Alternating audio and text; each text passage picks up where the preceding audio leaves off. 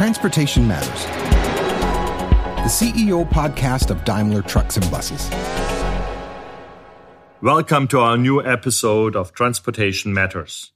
My name is Martin Daum. I'm the CEO of Daimler Truck AG, and I hope all of you are well and healthy. Thank you so much for being with us again. In this episode of our podcast, we want to talk about a major force of the economy, a force that is crucial in every industry and also for us in commercial vehicles. I'm speaking of entrepreneurship. Without entrepreneurship, new ideas would remain just that new ideas. It takes entrepreneurship to turn them into real products and services. It takes a lot of entrepreneurship, for example, to turn future sustainable transportation into a business case and to make it a reality. That is why we at Daimler Truck strive for even more entrepreneurship with our planned independent public listing by the end of this year. For today's episode, I've got a great entrepreneur with me right here, Austin Russell. Austin is the CEO of Luminar Technologies, a US based company he founded in 2012. His vision for Luminar is to make autonomous and ultra safe vehicles a reality, and we are proud to partner with him in the field of autonomous trucking. Austin is what you would call a tech wunderkind. He started his company when he was just 17 years old, and the public listing in 2020 put him on the map as one of the youngest billionaires ever. Austin, welcome to our show. Thank you so much for joining us today. Thanks for having me. Great to be here. In Austin, when I was preparing for that show, for that interview, I was amazed to learn about your use. I was told, at least, and I don't know whether this are fairy tales or is reality. It, it sounds like a fairy tale that you memorized the periodic table of elements when you were two years old. And as a young teenager, your parents told you that you could only have a mobile phone if you would build it yourself. And you did exactly that. I don't have no clue. A, is it true? And B, how can a two year old do that? And how can a young teenager build his own mobile phone? um, yes, it is true, you know, around that. But um, I got an early start to a lot of these things, and it really made all the difference to just getting an understanding around science, technology, and just always wanting to understand the way and the how things worked. Well, the story with the periodic table is actually um, I was at a store with my parents. They were shopping, and uh, I saw a periodic table like a sheet, uh, so to say, that you could use as a placemat as mm-hmm. well for. Uh, yeah, yeah I remember those. Stuff. Yes, yeah, exactly. There's like different colors for the different ele- exactly. element groups. And exactly, so, yeah. and uh, I made it a mission to want to understand the universe around me. So I would study that. I would read encyclopedias. I would do other stuff just really early on to try and uh, really getting gain an appreciation for these things. And obviously, I didn't understand the full implications of what all of it meant at the end of the day, but it was enough to be able to uh, start getting into science and uh, learning chemistry, and ultimately the path into the world of technology. And when it comes to the whole hardware software side i did start also by building a number of different devices but the, one of the first products that i had was that nintendo ds is a cell phone type thing well yeah my parents wouldn't get me a cell phone so i really uh, that okay, well, I can build a VoIP phone by using and, and hacking into the firmware on this uh, this Nintendo DS, like the Game Boy type system that yeah, that I did have at the time. So that was close enough to be able to make it work. Uh, but um, but yeah, I think the projects got progressively more extreme from there, from building long distance wireless power transmission systems with lasers and supercomputer systems and a, a, bunch of different types of devices that I thought would ultimately have an impact on the world in terms of reaching new capabilities as opposed to just modifying existing things. So that's what's set on the trajectory, but it all starts with that innate sense of wanting to know the hows and the why for things work. And that is because your mom had a Nobel Prize in physics and your father was a tech fund manager, or, or how did that? Uh, yeah, uh, uh, quite the opposite. Um, you know, my, my, yeah, my dad is real estate, and uh, my mom at one point did modeling and also public speaking, a few other things. And how so, does then a kid just come up with that? Any idea what made you so special? Well, uh, they always said, um, "Do your black magic in the garage, and we'll slip food under the door here mm-hmm. too." So, um, but I didn't really know either of them. But I did find out uh, later on that my grandfather on my dad's side was an engineer that built or invented the electric blanket, you know, and my a grandfather on my mom's side was actually a race car driver. He actually raced for Daimler, for Mercedes, interestingly enough. It's like, wow, okay. I didn't really know either of them, but um, there's got to be some genes that skipped over a generation onto me. You came across the potential of LiDAR. Yeah. And when I read that you with 14, 15 started to look into the technology possibilities of LiDAR, and I look into my own life, I think it took me until I was 50 or 55 until I realized that the word LiDAR exists at all. Uh, and it took me some time until I understood what LiDAR is. And I would say most of our listeners, if we would do a survey and ask them, what is a LiDAR? So could you explain them and help them so they don't have to go to Wikipedia? Yeah, yeah, exactly. So LiDAR stands for uh, light detection and ranging. It's basically like people are familiar with generally, or more so at least, with radar systems, you know, heard of it or what it does. Uh, in this case, it's with lasers, basically really high resolution, really high performance systems that'll allow you to get a ground truth understanding of everything around you. And in our case, we're able to measure millions of points out there, sending out laser pulses to measure the exact distance to objects down to centimeter level precision. Mm-hmm. And uh, it's something that, that is a system that and a concept that's existed for decades at this stage.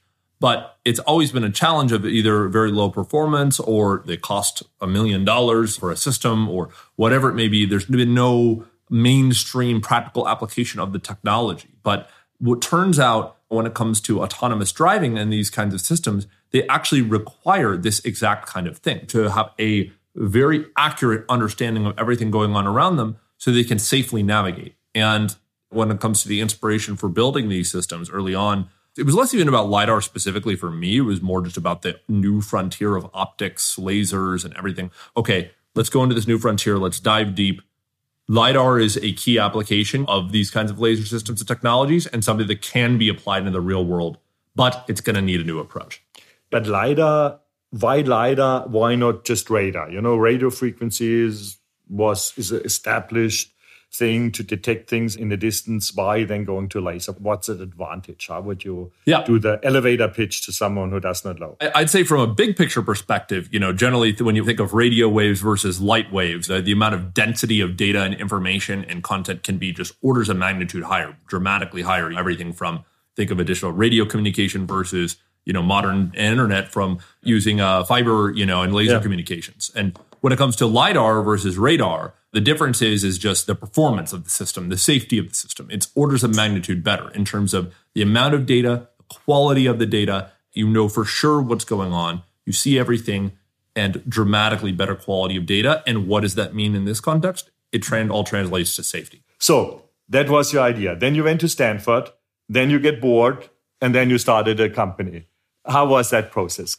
Some of my later years of high school, I went briefly to this place called the Beckman Laser Institute, which was this graduate program for laser systems. After they saw some mm-hmm. of the mm. work that I was doing, it was a joint institute between Caltech, Stanford, UCI, mm-hmm. a couple other places. And I grew up in Southern California, so they had a center there that I was that they brought me into, and I was able to set up a lab, do some of the research. Got recruited up at Stanford though after that, and uh, yes, was there for about six months. I always knew I probably wasn't going to last, you know, for the full duration or that academia probably wasn't going to be for me. But I think what helped accelerate it was there was this program called the Thiel Fellowship. Mm-hmm. So I was sponsored actually by this guy, Peter Thiel, who heard about my work. And he was the founder of PayPal and uh, a huge, you know, entrepreneur supporting yes. others. Yeah. So he he was the founder of PayPal along with Elon Musk, and then subsequently he was also the first investor in a company called Facebook. One of his things was that uh, for many types of entrepreneurs, college doesn't always make sense. Sometimes you have ideas, opportunities, and things that that exist today that where there's a huge opportunity to do that. And the thing is, is that no one can ever really teach you how to build a company from the ground up. Some of these things you really just have to learn from other entrepreneurs. You have to learn from the environment, and you have to learn by just sheer willpower and uh, IQ and EQ and all the different things that have to go into it to, to, to make this work. So that was part of the value of, of getting that great entrepreneurship network from this Thiel Fellowship mm-hmm. program. But uh, but yes, I did already have foundation for a company and opportunities and what I wanted to do and and uh, IP and patents that I'd filed. I was fortunate enough to be familiar with that process. I think I'd filed my first patent when I was it was like 12 originally. So, you know, it was, it was a good trajectory. And when it comes down to it, I think that it's not you know, skipping college is not the right path for everybody, but I think it's good to recognize that uh, there is absolutely a path to do that that can lead to success. No, no, this is, uh, and what you said, it's clear to have an idea is not enough. You know, to make the idea coming true and changing the world is the important. There's entrepreneurship. And I mean, I can go back into the history uh, of our company, you know, Daimler and Benz. They were, today, we would call them startups yeah, uh, coming up with crazy things to replace a horse. When I go to the museum, there is this one sentence where the German emperor uh, put his final verdict on the car and said it will never take off because there are far too few people who can drive such a thing and far too many people who can ride a horse. Yeah, so, so much for predictions. And it takes this entrepreneurship, this courage to go out with a product. Therefore, I like when I look at your website and we list the values of your company and on top is entrepreneurship. How would you define an entrepreneurship if you were hiring now people and they ask you, what do I have to do to qualify for an entrepreneur? I think there's two different aspects of this. One is what you're building and who is the who and how you're building. And for the what you're building, I think when it comes to entrepreneurship, the best or most successful types of ideas to start with breakthrough principles that are foundational and come with a whole new regime or way of thinking altogether. And to use that exact sample that you just had around building a vehicle, you know, let's say versus a horse. If you ask people 200 years ago, what do they want to see in a major transportation iteration? And they're like, well, what would you want if you could dream it up? And the thing they would dream up is, oh, I want a faster horse. They never think that I want some, you know, complex automobile that runs on like a piston engine that's able to be able to drive at however many kilometers or miles per hour, you know, down the road in this form factor. No, um, so, so, that, so that's where the entrepreneur comes in, of where you have to be able to create a new mindset around the problem that you're solving. And, and whether, whether it's a big problem or whether it's a small problem, it has to be disruptive because oftentimes, you know, even in Silicon Valley, you know, where I spend so much time, you really have to see that kind of 10x type improvement if you want to be able to be disruptive enough to actually break through in a market and to establish something very, very significant. So there's there's that side of it.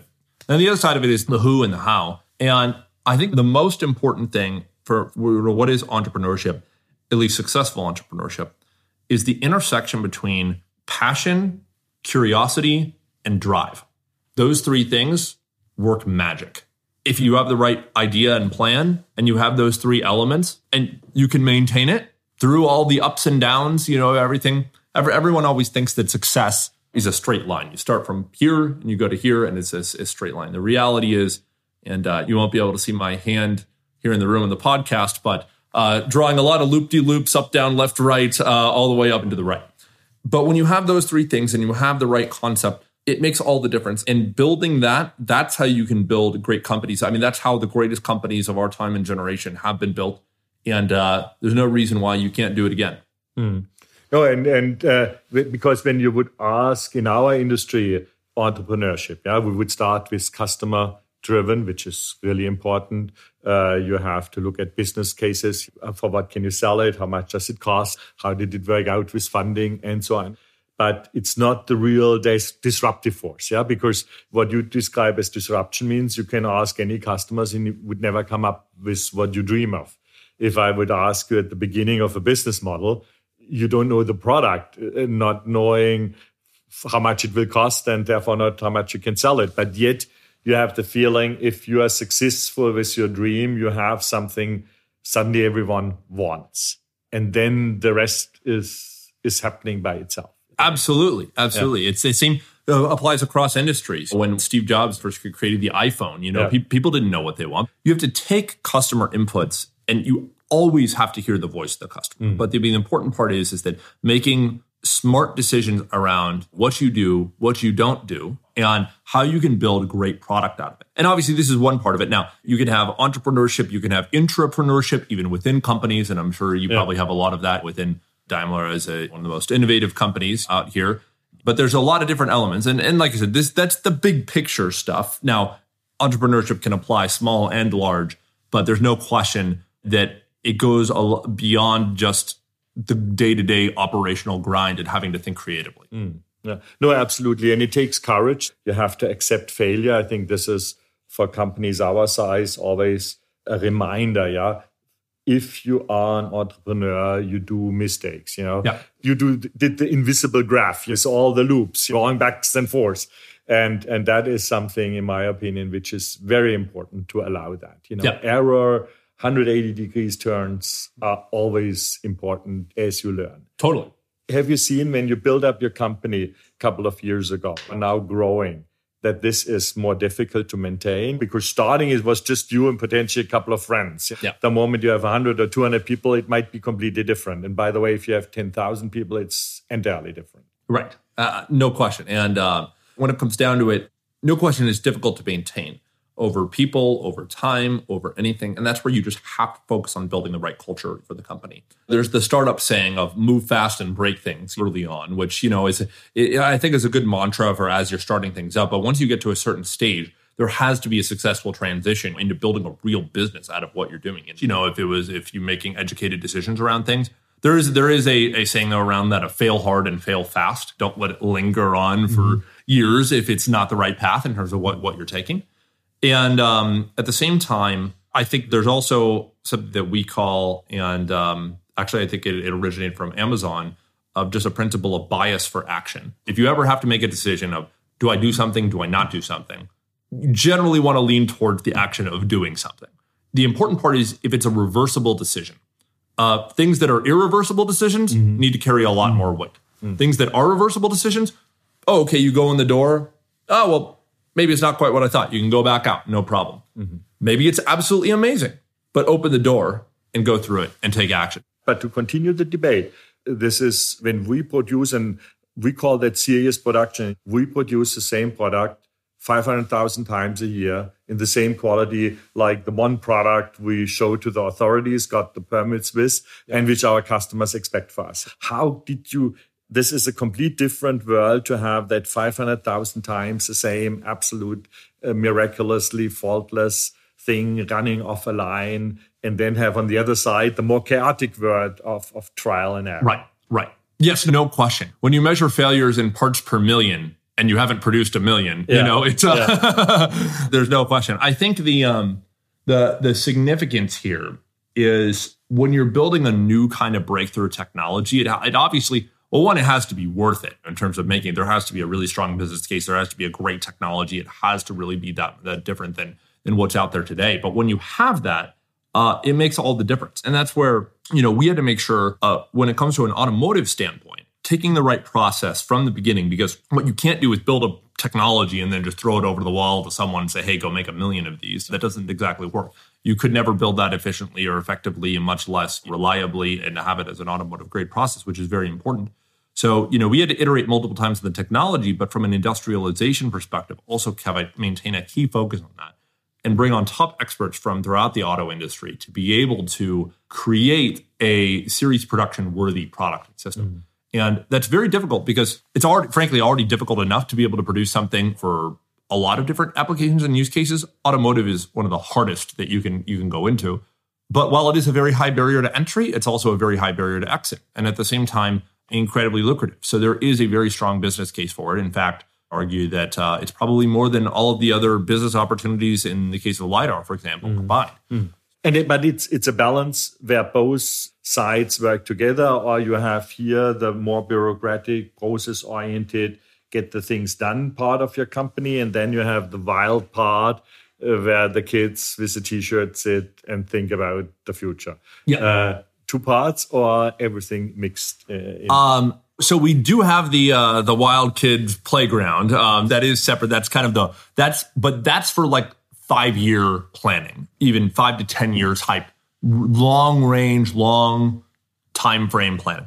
When it comes to the day to day kind of ingenuity and invention and technology and automotive everything, everybody is together. There is no separation, and we fight that separation all the time.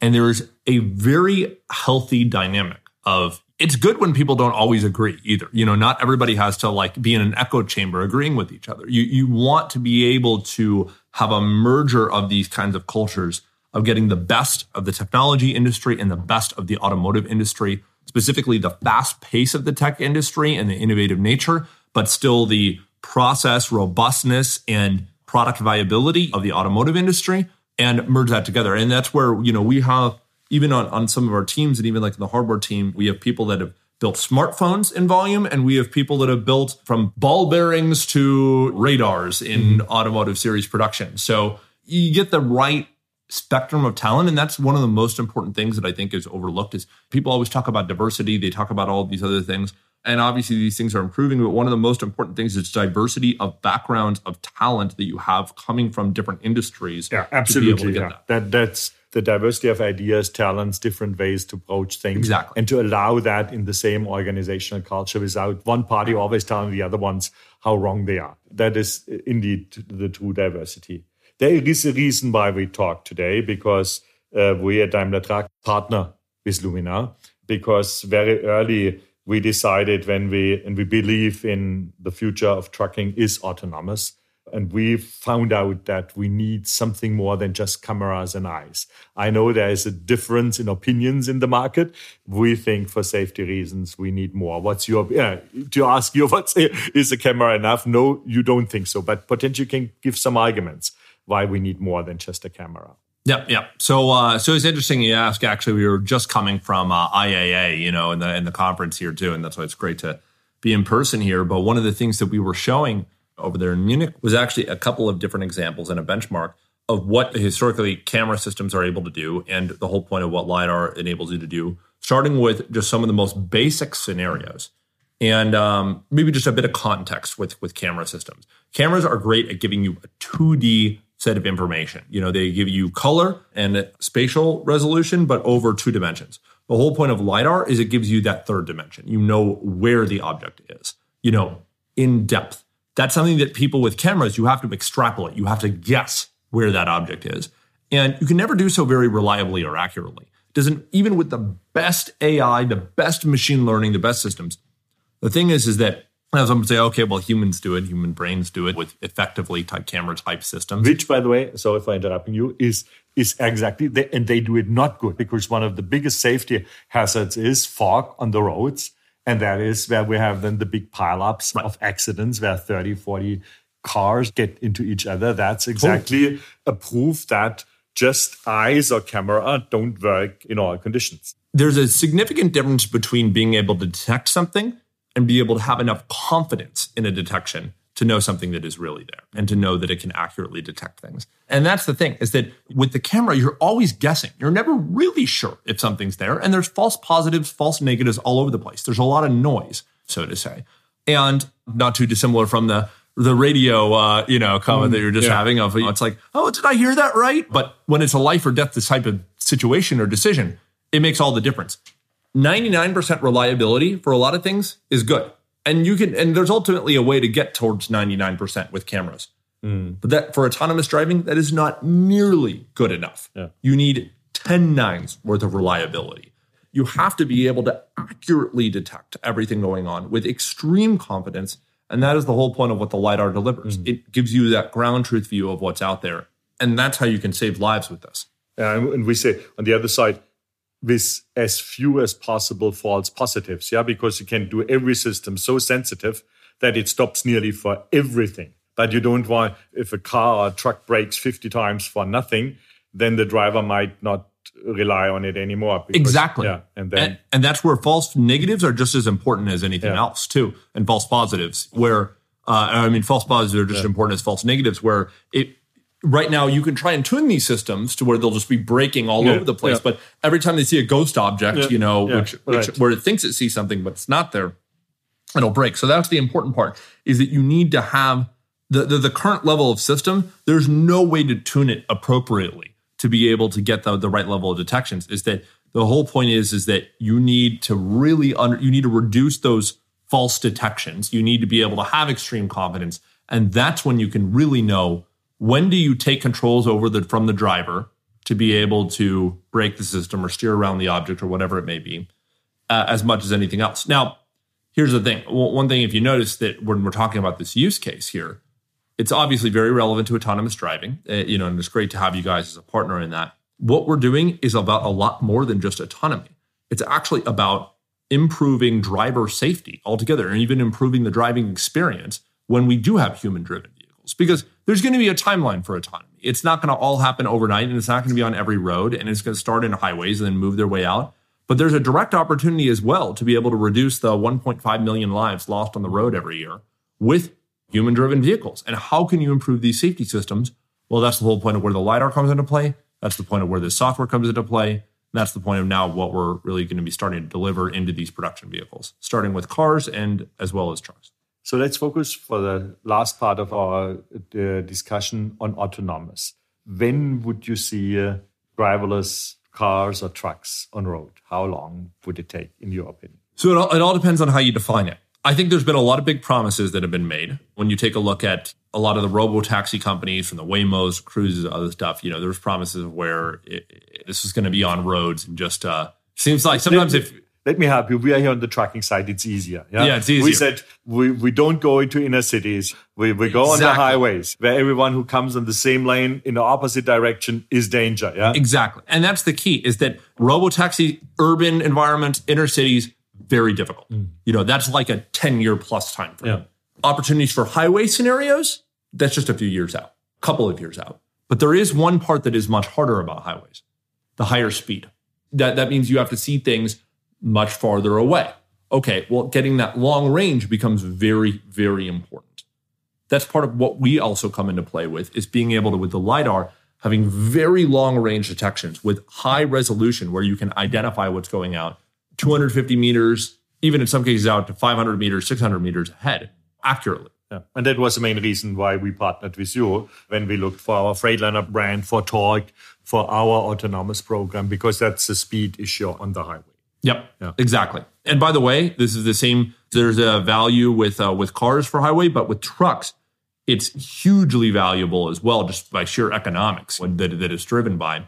But I think, yeah, this is an opportunity to be realized. And obviously, you guys are a, a leader in this as well. Yeah, I know. And, and it's exciting to see how fast things progress, to see the numbers of miles increasing without intervention uh, from the safety driver, to see how, I mean, the technology we get from the sensors, you know, get better and better. Yeah. And, and we need less and less computing powers because the, the signals are so much better. So, in my opinion, this is really great how these things are progressing. Yep, 100%. Would you see that as a global thing or would you see it uh, focused on the US at the moment? Or are you globally? We're working globally. We have key partners in the US, we have key partners in Europe, we have key partners in China um, that we're all launching with in the 2022 through 2024 window. And it's certainly exciting to be doing all of that. Part of the value is we get to leverage the same core technology platform and product across the board to be able to realize the economies of scale that are required to really see have this see the light of day. You know, there's so much R and D and so much work that has to go into this that you really want to be able to make sure that um, you can see that that volume of business and at the same time the ultimate realization of this industry to make this happen. And uh, I think when it comes to not just us but the larger industry, um, there's no question this is going to be operating at global scale. Now, where does it start is the question. I think a lot of the focus is on the US, but just as much as anything, I mean, the, the European markets and the Chinese market will be just as important at the end of the day in terms of seeing this through. And I think it'll be the same. China's the most successful solutions will leverage the same technology stack, mm. you know, across the board. And we are excited as well because I think autonomous will be another huge transformation for the entire transportation industry because safety is so much better. I see the efficiency when we go to zero emission, you know, how to use uh, battery electric trucks or hydrogen trucks on, on a hub to hub system on highways will make it much more efficient and ultimately the usage of streets, you know, because we could pack trucks much better on highways than today. So that would help the, both the economy, the traffic things, and solve a lot of problems we have these days. Absolutely. No question. No, Austin, so thanks, first of all, for you and your company supporting us with really an absolutely key element. Yeah, without a LiDAR, in my opinion, autonomous driving wouldn't be possible. Thanks for your inspiring speech about entrepreneurship. I really thank you for that inspiring and really great conversation. We could go on for much longer. But I think we need to conclude for today. And thank you so much for being with us today. Well, thanks so much for having me, and uh, great to see you guys continue your leadership in the field. And uh, look forward to continuing to work together towards solving this future.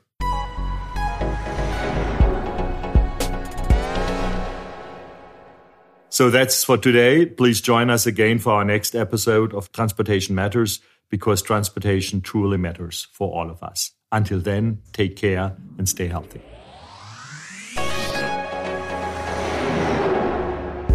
That was Transportation Matters, the CEO podcast of Daimler Trucks and Buses. If you enjoyed what you've heard, share this episode and subscribe to Transportation Matters on your preferred podcast platform. You can do this by tapping the follow or subscribe button right next to the podcast title.